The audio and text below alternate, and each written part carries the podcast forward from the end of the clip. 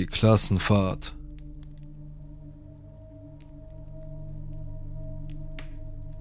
Dies geschah vor Jahren, als ich gerade 14 Jahre alt war. Meine Mittelschule und die meines damals besten Freundes organisierten eine Auslandsreise nach Großbritannien, genauer gesagt nach London. Es sollten ein paar Tage sein, um Londoner Sehenswürdigkeiten, Museen und Geschäfte zu besichtigen. Es war spaßig, bis es das nicht mehr war. Am Tag vor der Abreise nach Hause wurden wir in die Straßen mit einigen interessanten Geschäften geführt und bekamen freie Zeit zum Einkaufen. Und dann hatten unsere Lehrer und unser Reiseführer eine geniale Idee. Sie sagten uns, dass wir uns nach Ablauf der Zeit zum Einkaufen in einer anderen Straße treffen müssten. Im Nachhinein betrachtet waren es zwar nur 100 Meter Entfernung, aber trotzdem. Die meisten von uns waren noch nie in London, wir sprechen kaum Englisch, wir hatten keinen Stadtplan und die Roaming-Dienste funktionierten nicht richtig. 90% der Schüler haben sich verlaufen. Ich habe mich mit meiner besten Freundin verlaufen, weil wir in die völlig entgegengesetzte Richtung gegangen sind. Wir waren beide verwirrt über die Anweisungen, die uns gegeben wurden. Wir liefen auf dem Bürgersteig, meine Freundin lief voraus oder blieb zurück, um sich nervös umzusehen. Wir sahen nicht so aus, als ob wir zusammen unterwegs wären, weil wir nicht miteinander interagierten. Ich glaube, deshalb ist das passiert. Meine Freundin lief voraus und blieb stehen, um sich umzusehen, als ich sah, wie ein schwarzes Auto auf mich zukam. Ich hatte das Gefühl, dass dies eine Szene aus einem Film war. Es war helllichter Tag, es waren viele Leute da und niemand hat reagiert. Ich war verwirrt und wusste nicht, was los war. Dann stieg ein Mann aus dem Auto und sagte, Du bist hübsch, komm mit mir und dann versuchte er mich zu packen. Das Auto lief noch, also nehme ich an, dass noch jemand im Auto war. Ich war fassungslos, ich habe nicht geglaubt, dass es echt war. In diesem Moment rannte meine Freundin von hinten auf mich zu, packte mich und zerrte mich weg. Wir rannten und versuchten ihn abzuschütteln, falls uns der Mann folgte. Nach einiger Zeit blieben wir stehen und meine Freundin schrie nervös, schüttelte mich und schrie, warum ich mich nicht bewegte, als der Mann versuchte, mich zu entführen. Ich erklärte ihr, dass ich unter Schock gestanden haben musste. Wir beruhigten uns und baten jemanden um Hilfe und wir wurden von unseren Lehrern gefunden. Wir haben niemandem dort erzählt, was passiert ist, weil wir sicher waren, dass uns niemand glauben würde. Als wir zurückkamen, erzählte ich meinen Eltern davon und ich bin nie wieder auf einen von meiner Schule organisierten Ausflug gegangen. Meine Mutter fand das alles sehr unprofessionell und unverantwortlich. Also, an den Mann aus London, lass uns nie wieder treffen. Nick. Ich lebe in einer kleinen Universitätsstadt in der Nähe einer kleinen bis mittelgroßen Stadt. In der Stadt selbst leben nicht viele Menschen und sie ist hauptsächlich dazu da, die Nachfrage der Hochschule zu befriedigen. Aus diesem Grund haben die Geschäfte rund um die Hochschule meist 24 Stunden am Tag und sieben Tage die Woche geöffnet, damit die Studenten alles kaufen können, was sie wollen. Der andere große Verkaufsschlager hier ist Benzin, Natürlich kann man auch in der Stadt tanken, aber da es sich um eine Stadt handelt, durch die man oft fährt, um in die Stadt zu gelangen, versuchen viele Tankstellen den Benzinpreis etwas niedriger zu halten als an den Tankstellen in der Stadt. Meine Geschichte beginnt damit, dass ich nachts in einer Tankstelle arbeitete, als ich noch Teilzeitkurse am College belegte. Hauptsächlich Online-Kurse, um meine Verfügbarkeit für einen Vollzeitjob nicht zu gefährden. In dem Laden, in dem ich arbeitete, gab es lange Zeit nur eine Person, die nachts arbeitete. Obwohl sich viele Leute, vor allem Mädchen, über das Fehlen von Kameras und die Tatsache beschwerten, dass nicht immer die besten Leute mitten in der Nacht in eine Tankstelle gehen. In einer Nacht, bevor ich dort zu arbeiten begann, ging eine Frau, die Milch kaufen wollte, nach draußen zu ihrem Auto, wo ein Mann hinter ihr auftauchte ihr eine Pistole in den Rücken drückte und ihr Geld verlangte. Sie gehorchte ihm und zum Glück ließ er sie gehen. Sie rannte hysterisch schluchzend in den Laden und obwohl die Polizei kurz darauf eintraf, wurde er nie gefunden. Mir persönlich war es lieber, zwei Leute dabei zu haben, auch wenn es kein Sicherheitsproblem gab. Die Nächte schienen so viel schneller zu vergehen, wenn jemand anderes da war, und es war wirklich schön, dass die Person, mit der ich normalerweise den Laden schloss, und ich uns so gut verstanden haben. Insgesamt gab es vier Nachtschichtarbeiter. Josh, Nick, Dixie und mich.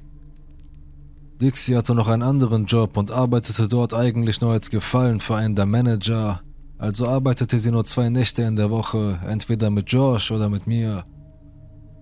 Josh und ich arbeiteten drei Nächte in der Woche zusammen und Nick arbeitete zwei Nächte in der Woche mit Josh oder mir. Dixie war wirklich nett und es machte Spaß, mit ihr zusammen zu sein, aber sie mochte den Job nicht besonders und wollte auch nicht dort sein. Josh ärgerte sich oft über sie, weil sie nur hinter der Kasse stand, während er die ganze Arbeit machte. Aber es war nur ein Abend in der Woche, also beschwerte er sich nicht allzu sehr. Nick hingegen war ein bisschen anders. Er arbeitete dort fünf Tage die Woche, genau wie Josh und ich, aber sie schien ihn nie länger als einen Tag in der Woche mit einer Person zusammenzulegen. Niemand schien ihn wirklich zu mögen oder gerne mit ihm zu arbeiten. Nick war von Anfang an ein bisschen daneben. Er gehörte zu den Menschen, die einem sofort ihre ganze Lebensgeschichte erzählten, sobald sie einen trafen, und dabei einen Haufen sehr persönlicher Details preisgaben, die niemand so recht hören wollte. Eine Sache, über die er immer zu sprechen schien, waren die Belastungen in seiner Ehe. Offenbar hatte er lange Zeit ein wirklich schlimmes Alkohol- und Drogenproblem und das mit den Drogen wurde besser, als er auf Gras umsteigen konnte, aber das Trinken bekam er anscheinend nicht in den Griff. Es war schwierig, mit ihm zusammen zu sein, aber man gewöhnt sich daran, dass manche Leute in dieser Art von Job unberechenbar sind. Ich war fast drei Monate dort, als Nicks Geschichten wie aus dem Nichts zu eskalieren schienen. Fing an zu erzählen, dass er, als er jünger war, als Psychopath diagnostiziert wurde und dass er jeden Tag eine Reihe von Pillen nehmen musste, um nicht gewalttätig zu werden. Nicht gerade das, was man von jemandem hören möchte, mit dem man mitten in der Nacht allein ist, aber okay. Wir haben alle unsere Probleme und manche Menschen haben ein schlechtes Blatt, wenn es um psychische Krankheiten geht.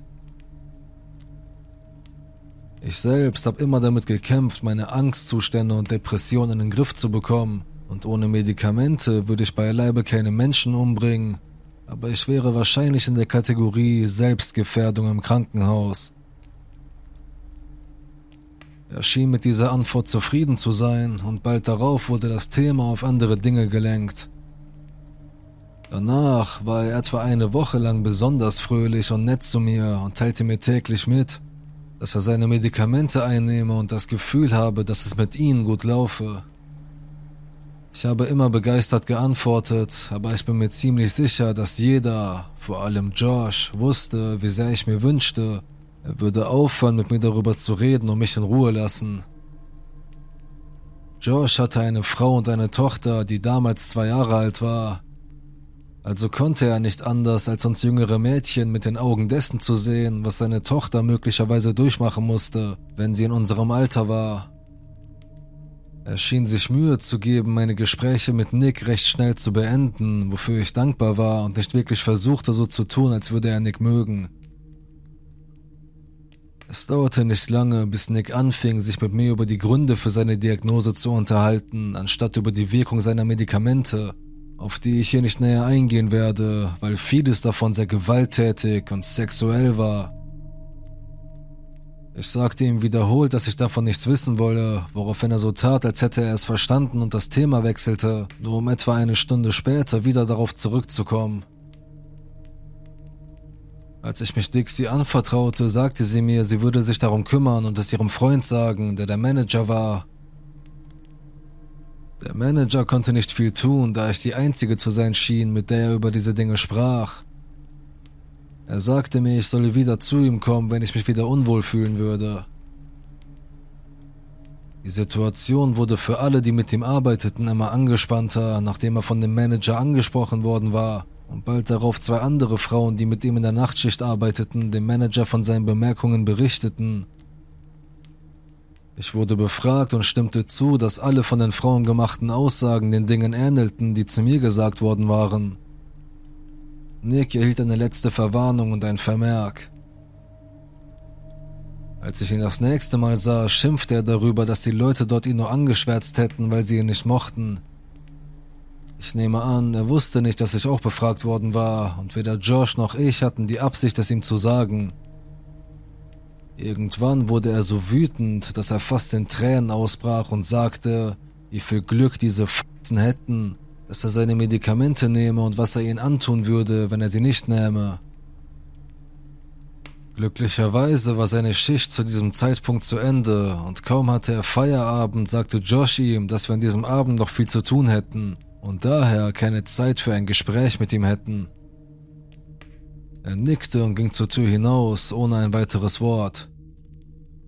Josh hatte auch nicht gelogen, der Lastwagen war an diesem Tag extrem spät gekommen, sodass noch eine ganze Menge Dinge ins Regal gestellt werden mussten. Eine Sache, die die früheren Schichten nie zu tun schienen, es sei denn, sie mussten es unbedingt, war das Auffüllen der Getränkekühler. Es stimmte, dass es nachts einfacher war, wenn viel weniger Kunden da waren, und es war ärgerlich, weil wir uns nicht unterhalten konnten, aber wir haben es einfach gemacht. Ich kann mich nicht mehr daran erinnern, wann Josh in das Lager ging, aber es muss ziemlich spät gewesen sein, da wir zu diesem Zeitpunkt schon eine Weile dort waren. Ich war immer noch damit beschäftigt, die Regale aufzufüllen und dafür zu sorgen, dass alles voll aussieht, als die Glocke läutete und signalisierte, dass jemand hereingekommen war. Ich rief, Guten Abend, ich komme gleich. Wenn wer so spät kam, wollte meist nur eine Schachtel Zigaretten oder das Benzin im Bar zahlen. Ich stellte meine Schachtel ab und ging zu den Kassen, wobei ich drastisch langsamer wurde, als ich ihn sehen konnte.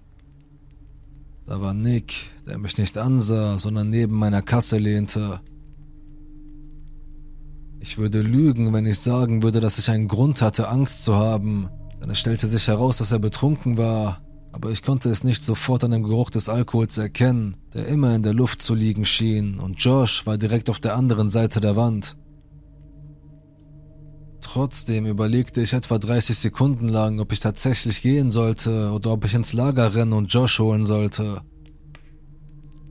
Nick war kein junger, fitter Kerl oder so. Die Jahre der Drogen und des Alkoholkonsums hatten ihn vorzeitig altern lassen und seinen Körper ruiniert, aber auf ein 20-jähriges Mädchen wirkte er immer noch einschüchternd. Leider traf Nick die Entscheidung für mich, als er sich, wahrscheinlich des Wartens überdrüssig, zu mir umdrehte und da merkte ich sofort, dass mit ihm etwas nicht stimmte. Meine Stimme war nicht mehr als ein erbärmliches Flüstern, als ich ihn fragte, was er wollte. Er starrte mich nur an, sein Gesicht verriet mir nicht, was er dachte. Ich wollte gerade widersprechen, als er, kaum verständlich, lallte. Hat er dich hier allein gelassen? Ich brauchte eine Sekunde, um den Kopf zu schütteln und ihm mit hoffentlich fester Stimme zu sagen, dass Josh im Lager war und fragte ihn, ob ich ihn holen sollte. Wieder starrte er mich schweigend an.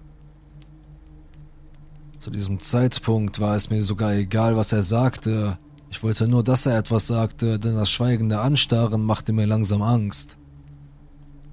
Ich fragte mit mehr Nachdruck in meiner Stimme: Was willst du, Nick? Kaum hatte ich aufgehört zu sprechen, grinste er mich an und sagte mit einer ekelhaften, fast singenden Stimme, Du lügst, du bist allein.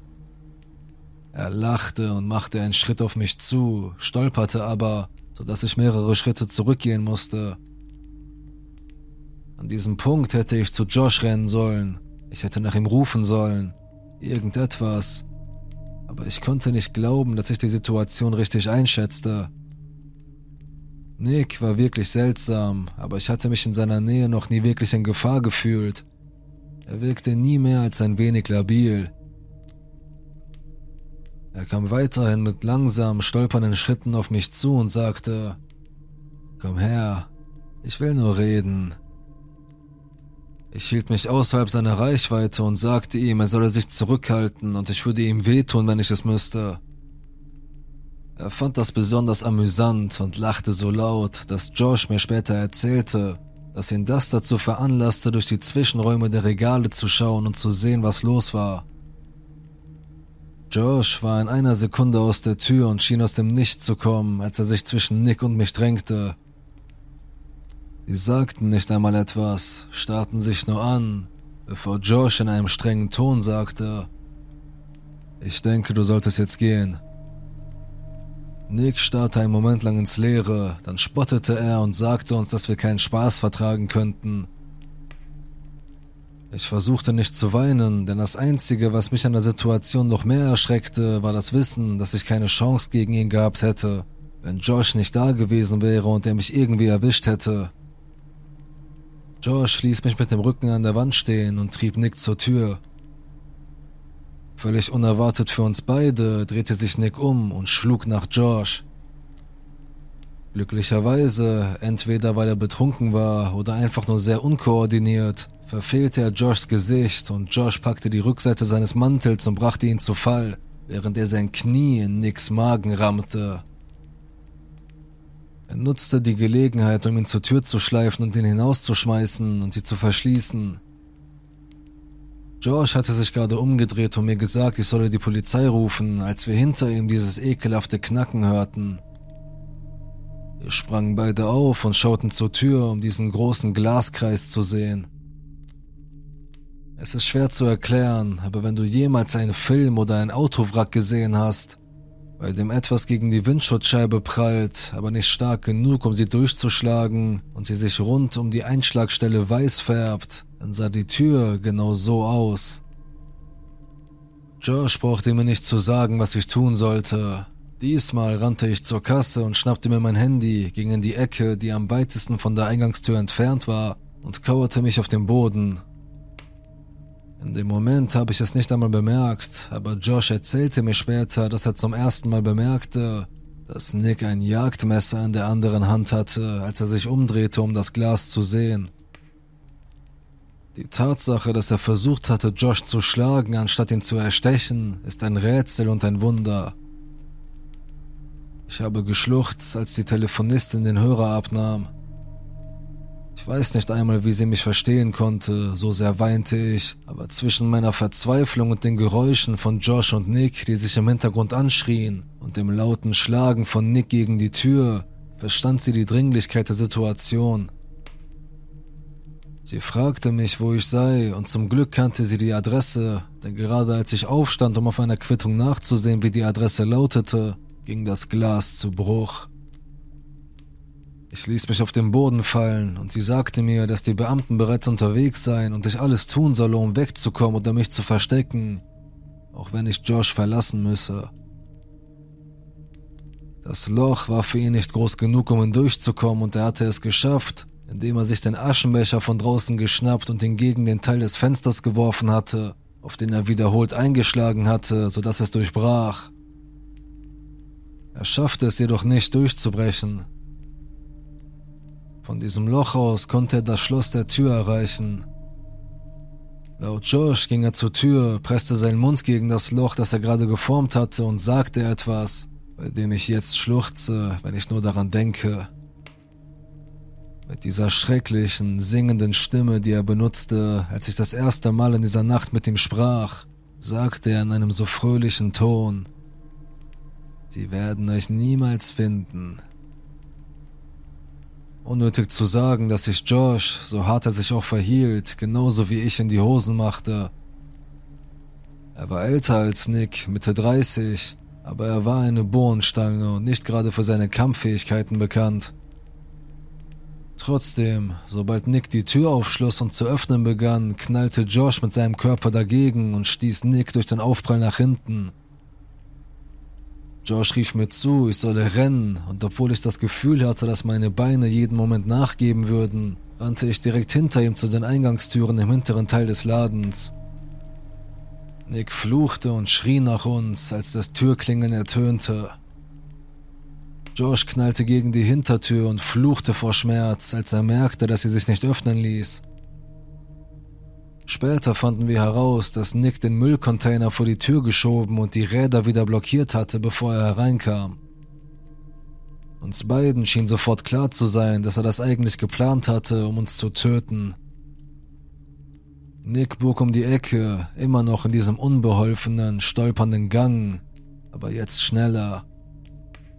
So hatte ich wenigstens Zeit, die Hinterzimmertür zuzuknallen und zu verschließen. Ich saß davor, während George alles herbeischaffte, was er finden konnte, um die Tür zu verbarrikadieren, als Nick sie erreichte. Er muss mich weinen gehört haben, denn er rief immer wieder meinen Namen und sagte mir, dass ich nicht die sei, die er wolle, und dass er dafür sorgen würde, dass ich sterben würde, noch bevor ich den Schmerz spüren würde, wenn ich nur die Tür öffnen würde.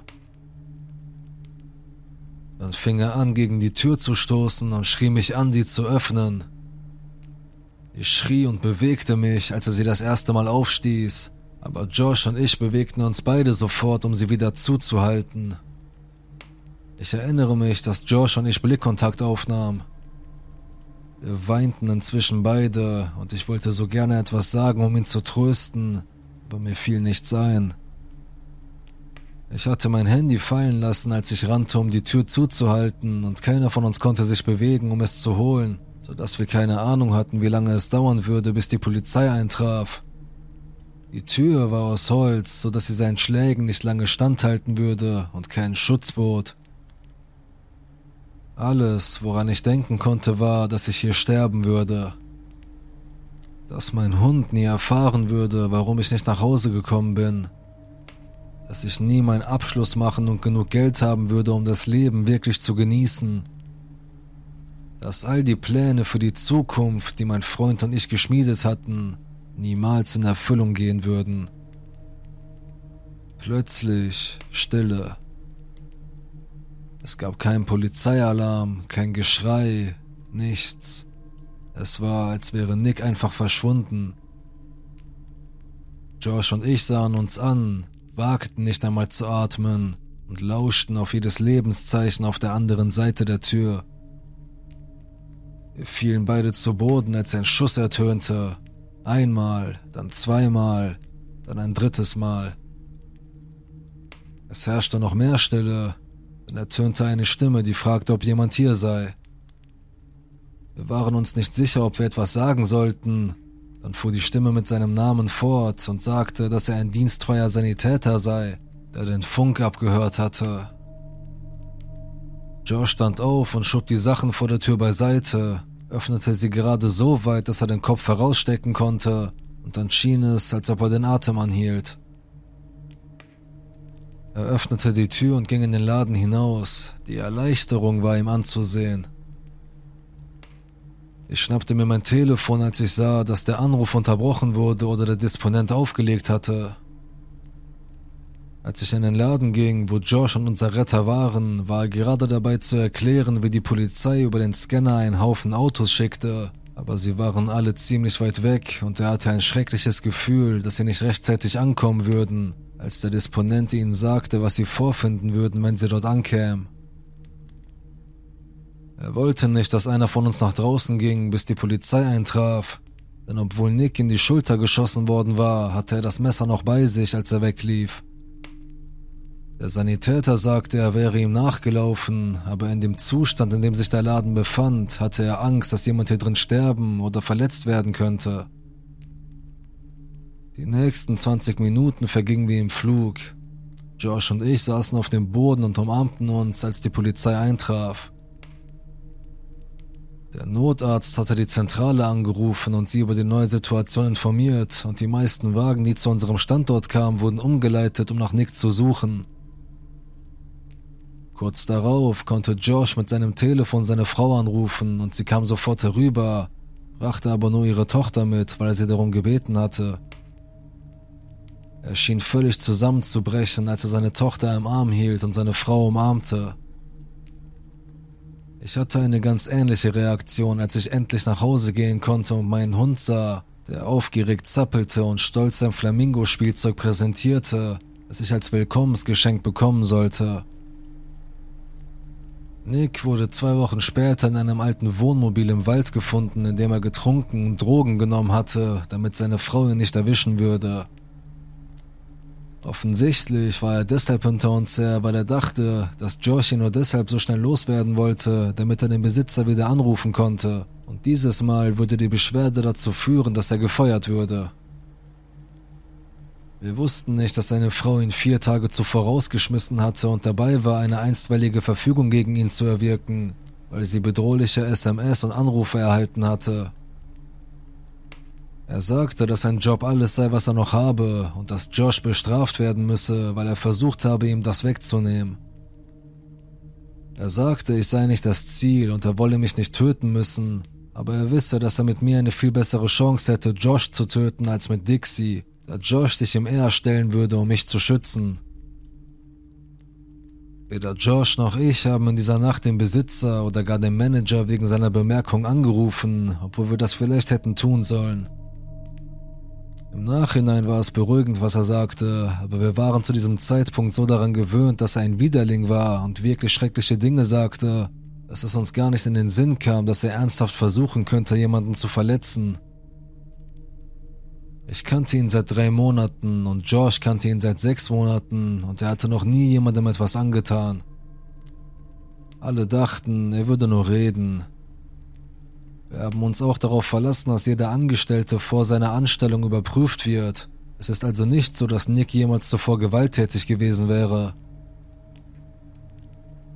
Er ließ sich auf einen Deal ein, sodass die beiden Anklagen wegen versuchten Mordes fallen gelassen wurden und er stattdessen in eine psychiatrische Klinik für Straftäter eingewiesen wurde. Der Grund, warum ich diese Geschichte jetzt schreibe, ist, dass ich vor zwei Wochen einen Anruf erhielt, in dem mir mitgeteilt wurde, dass Nick am 8. Juni dieses Jahres entlassen werden soll, sofern sich sein Gesundheitszustand nicht verschlechtert. Als ich Josh anrief, sagte er, dass er die gleiche Nachricht am Tag zuvor erhalten habe.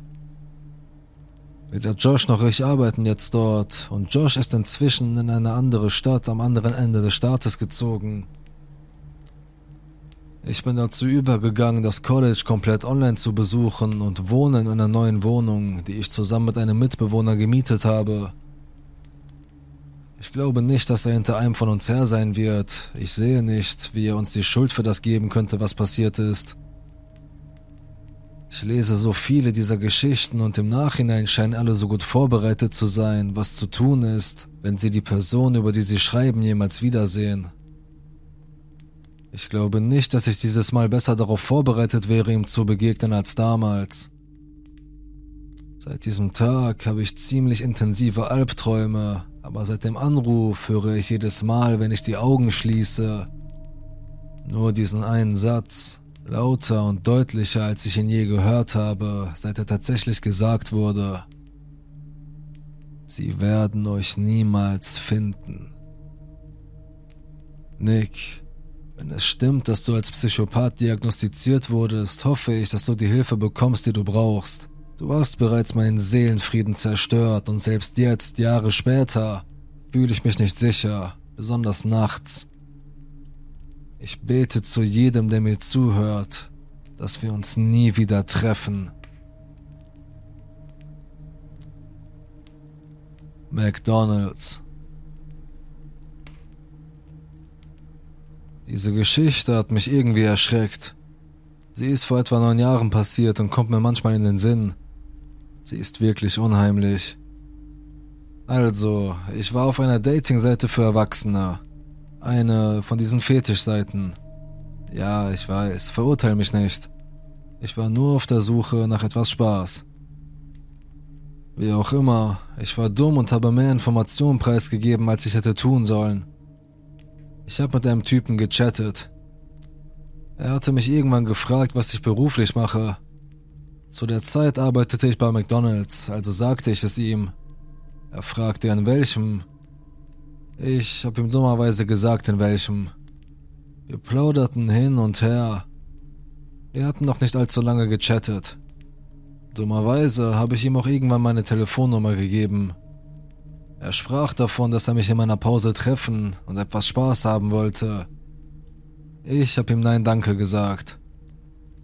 Jedenfalls überprüfte ich meine Nachrichten kurz bevor ich Feierabend machen wollte. Zum Glück tat ich das. Er erwähnte, dass er bei mir auf der Arbeit war und sagte mir, was er bestellt hatte. Ich sagte, äh, okay, aber erwarte nicht, dass ich irgendetwas mit dir mache. Ich bin nicht interessiert. Daraufhin wurde er wütend und akzeptierte nicht, dass ich nicht interessiert war. Ich hatte auch Angst, weil ich ihm ein Bild von mir geschickt hatte, aber ich hatte nie eine Antwort von ihm bekommen. Ich war wirklich nicht sehr an ihm interessiert, also beschloss ich, dass ich kein Foto von ihm brauchte, da ich mich wahrscheinlich nicht mit ihm treffen würde. Seine Interessen entsprachen nicht dem, wonach ich suchte, und es fällt mir schwer, direkt zu sagen, dass ich nicht interessiert bin, und so begann ich langsam jeden zu ignorieren, an dem ich kein Interesse hatte.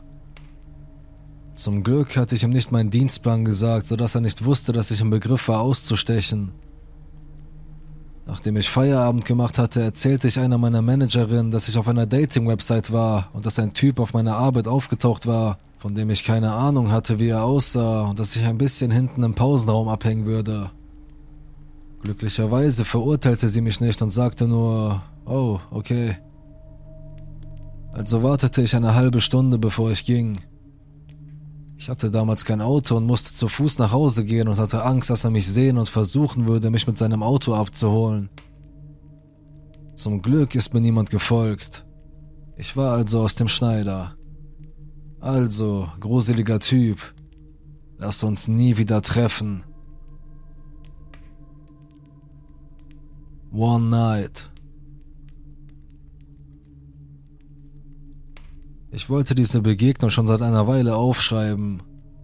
Leider hat es lange gedauert, bis ich die potenzielle Gefahr, in der ich mich an diesem Abend befand, überhaupt vollständig ergründen und verarbeiten konnte. Dies geschah vor knapp einem Jahr. Zum Hintergrund, ich bin eine 22-jährige Frau, die in einer größeren Stadt, drei Stunden von meinem Heimatort entfernt, die Universität besuchte Daher lebte ich zu dieser Zeit allein und meine nächsten Verwandten waren Stunden von mir entfernt. Ich hatte gerade erst eine sehr missbräuchliche Beziehung hinter mir und ehrlich gesagt war ich sehr untröstlich und fühlte mich am Boden zerstört. In den letzten zwei Jahren hatte ich mit meinem Freund in einer kleinen Einzimmerwohnung gelebt. Nach dem turbulenten Ende unserer Beziehung zog er aus und ich blieb in dieser Wohnung wohnen. Ich erwähne dieses Detail nur, weil es in gewisser Weise mit den unüberlegten Entscheidungen zu tun hat, die ich an diesem Abend traf. Zur weiteren Erklärung. Es war schwer für mich, nach Hause in eine leere Wohnung zu gehen und verstärkte und verschlimmerte den Herzschmerz, den ich zu dieser Zeit empfand. Meine Freunde hatten beschlossen, mich zu einem Eishockeyspiel mitzunehmen und mich aus dem Haus zu bringen und mich möglicherweise von der Trennung abzulenken. Es war Freitagabend und wir hatten im Verlauf des Eishockeyspiels ziemlich viel Alkohol konsumiert. In dem Stadion, das wir besuchten, gibt es auch ein Casino. Nach dem Spiel beschlossen wir dorthin zu gehen, um noch ein paar alkoholische Getränke zu trinken. An diesem Abend war viel los und die Schlange vor der Bar war sehr lang. Während der Zeit, in der ich geduldig auf die Bedienung wartete, kam ich mit einer Gruppe von drei Männern ins Gespräch und tauschte dummerweise mit einem Mitglied ihrer Gruppe die Nummern aus. Nach nur einem Drink im Casino beschlossen meine Freunde und ich, den Abend zu beenden, da die Menschenmenge in diesem Bereich überwältigend war. Wir trennten uns, aber anstatt nach Hause zu gehen, beschloss ich spontan dem Mann, mit dem ich zuvor Nummern ausgetauscht hatte, eine SMS zu schreiben. Er antwortete mir und teilte mir mit, dass er und seine Freundin einen Nachtclub in der Gegend umgezogen waren und lud mich ein mit ihnen die Nacht durchzusaufen.